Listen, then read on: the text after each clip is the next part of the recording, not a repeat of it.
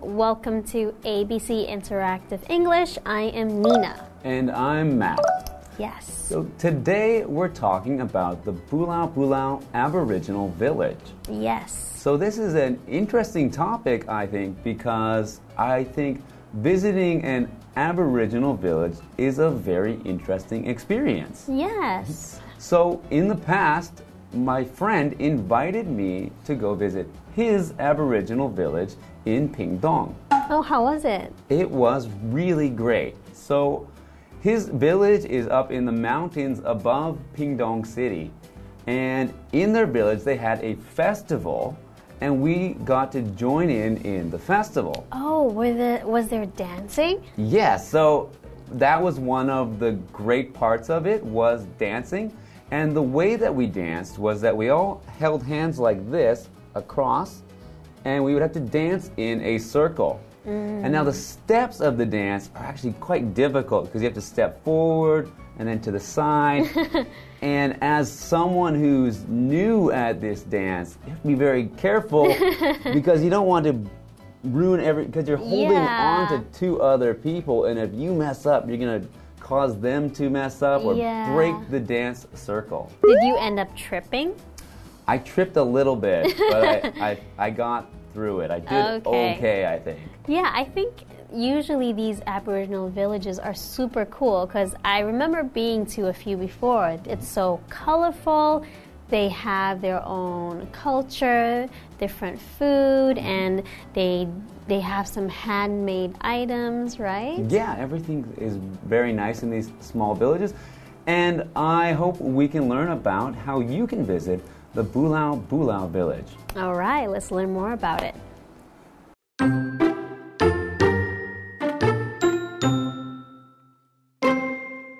The Bulau Bulau Aboriginal Village is a special place. It sits deep in the mountains of Elan, and it offers visitors a rare chance to experience the life of the Atayal people for one day.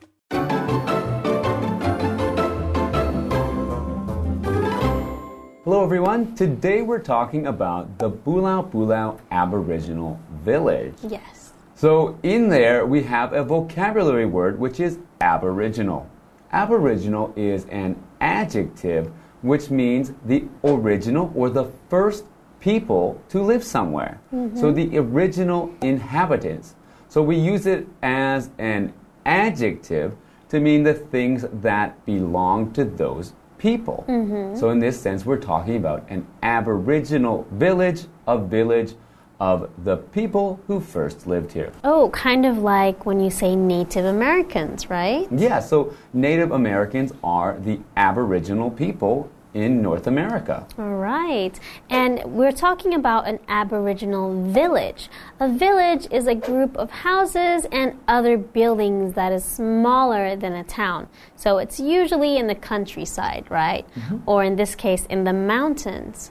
Mm-hmm. So, for example, a fishing village. Yeah, that's right. So usually we think like village, town, city in terms Yeah. of size. So village being quite small, maybe, you know, less than 10 families living there. Yeah, that's usually the case.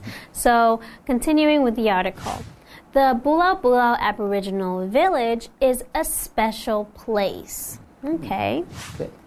It sits deep in the mountains of Elan, and it offers visitors a rare chance to experience the life of the Atayal people for one day. Oh, wow. Okay, so it's actually deep into Elan.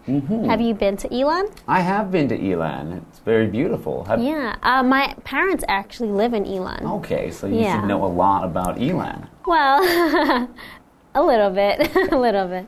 Yeah, Elan is a beautiful place mm-hmm. and it has great nature, right? Mm-hmm. So we mentioned the word rare because we mentioned that you have a rare chance to visit this village. Mm-hmm. And rare means that it's not very common.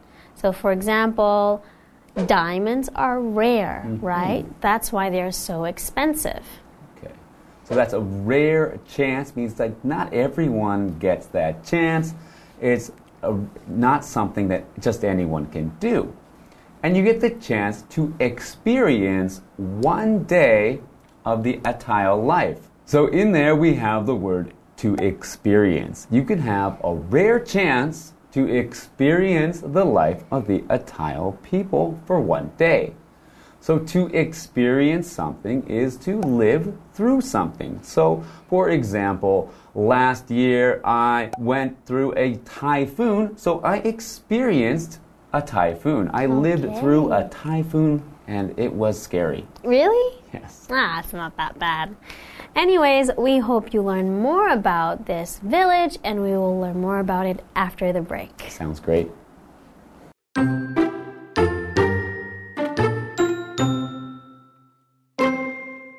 To start things off, visitors barbecue some pork over an open fire. After the treat, guides take them on a tour of the village. They show everyone where they live. The Atayal people in Bulau Bulau use traditional methods to build their homes. They also use natural materials like stone and wood.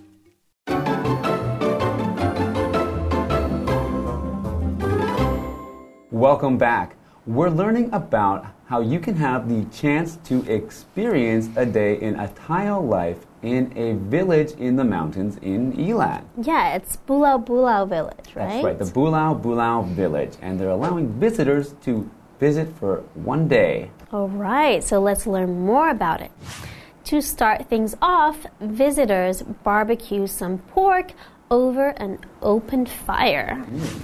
I feel like a barbecue is always a great way to start things mm-hmm. off, right? Sounds great.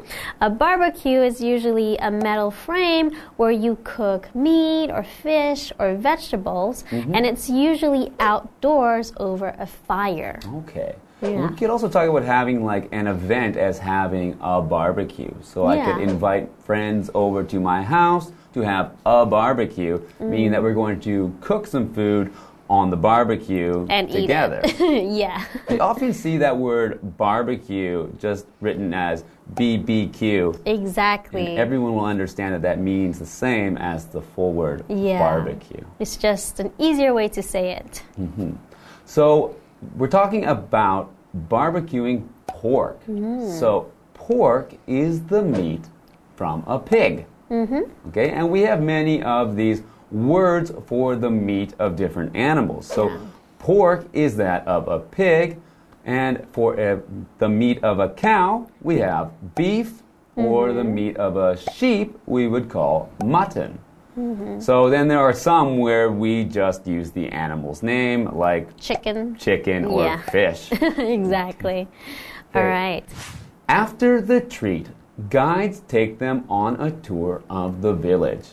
They show everyone where they live. Okay, so a guide takes them on a tour.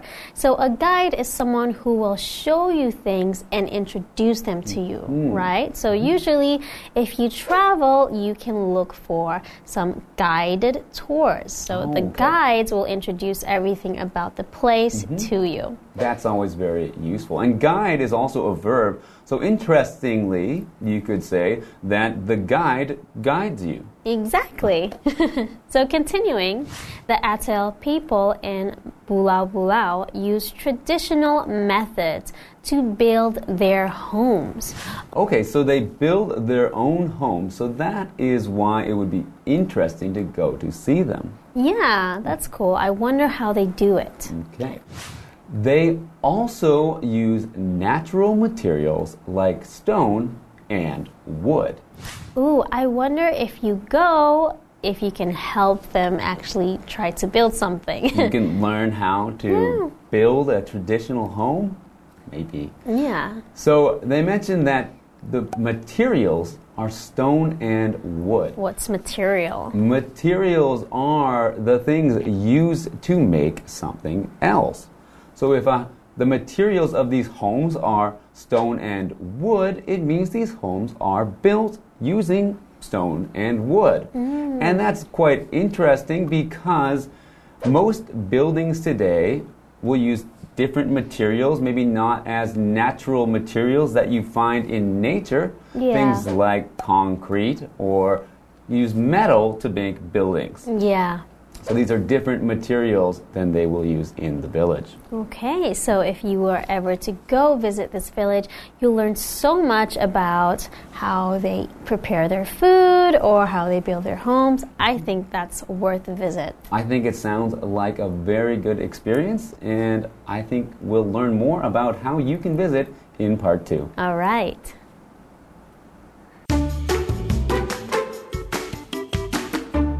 The Bulau Bulau Aboriginal Village is a special place. It sits deep in the mountains of Elan, and it offers visitors a rare chance to experience the life of the Atayal people for one day.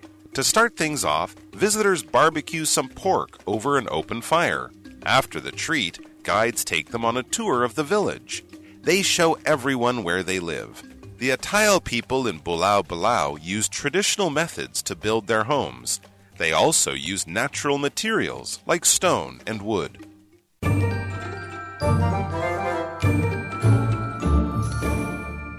Hello, I'm Tina。我们来看这一课的重点单字。第一个，village，village 名词，部落、村落。Judy is from a small village in China. Judy 来自一个中国的小村落。下一个单字，rare，rare 形容词，难得的、稀有的。 It's rare for Susan to get up so early. Susan 难得这么早起。下一个单字，barbecue，barbecue 动词，烧烤。How long should I barbecue the sausages？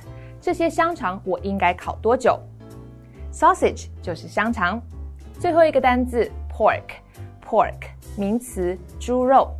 Is chicken healthier than pork？鸡肉比猪肉健康吗？ 接着我们来看重点文法。第一个，A sits in B，A 坐落于 B。Sit 在这里表示位于的意思，它的三态是 sit、sat、sat。因为地点的不同，介系词也可以用 on。课文中这句话，It sits deep in the mountains of Elan，这里的 deep 是副词，表示位于深处的，用来修饰它的所在位置。我们来看看这个例句。Terry's house sits in the mountains of 花莲。Terry 家坐落在花莲的山里。下一个文法，start off 开始，这是一个可以分开的动词片语。课文中的 to start things off 表示从这里开始说起，也就是首先的意思。我们来看看这个例句：The manager started off the meeting by telling a joke。经理以一则笑话开启这场会议。最后一个文法。 a tour of place，游览某地。tour 是一个名词，表示游览、参观。我们来看看这个例句：Lily went on a tour of that old castle. Lily 去参观了那座古堡。以上就是这一课的重点单词跟文法，我们下一课再见喽，拜拜。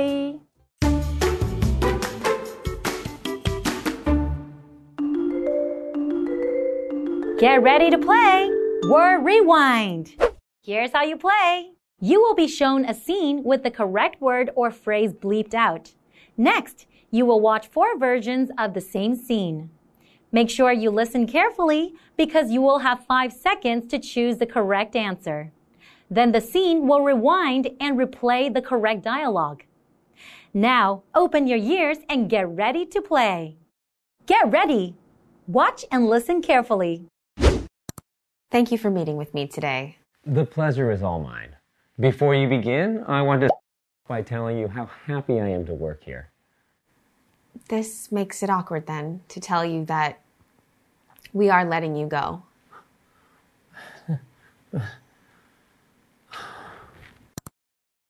Now listen and choose the correct answer.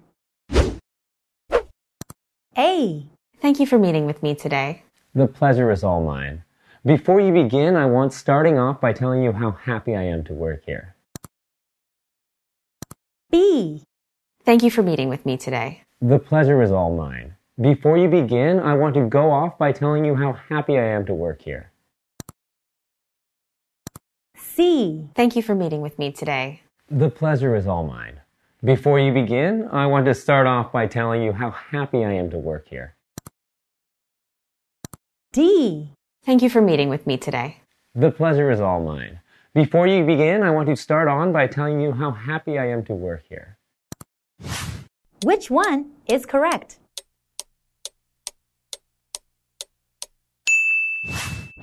The correct answer is C. Thank you for meeting with me today. The pleasure is all mine. Before you begin, I want to start off by telling you how happy I am to work here. Ready for the next one? It is so that I have a day off. I'm going to relax and be a couch potato. Not so fast. Here's a list of chores that you haven't done yet. Oh, come on! Now listen and choose the correct answer. A. It is so respectful that I have a day off. I'm going to relax and be a couch potato. B. It is so raw that I have a day off. I'm going to relax and be a couch potato. C. It is so often that I have a day off. I'm going to relax and be a couch potato. D. It is so rare that I have a day off. I'm going to relax and be a couch potato. Which one is correct?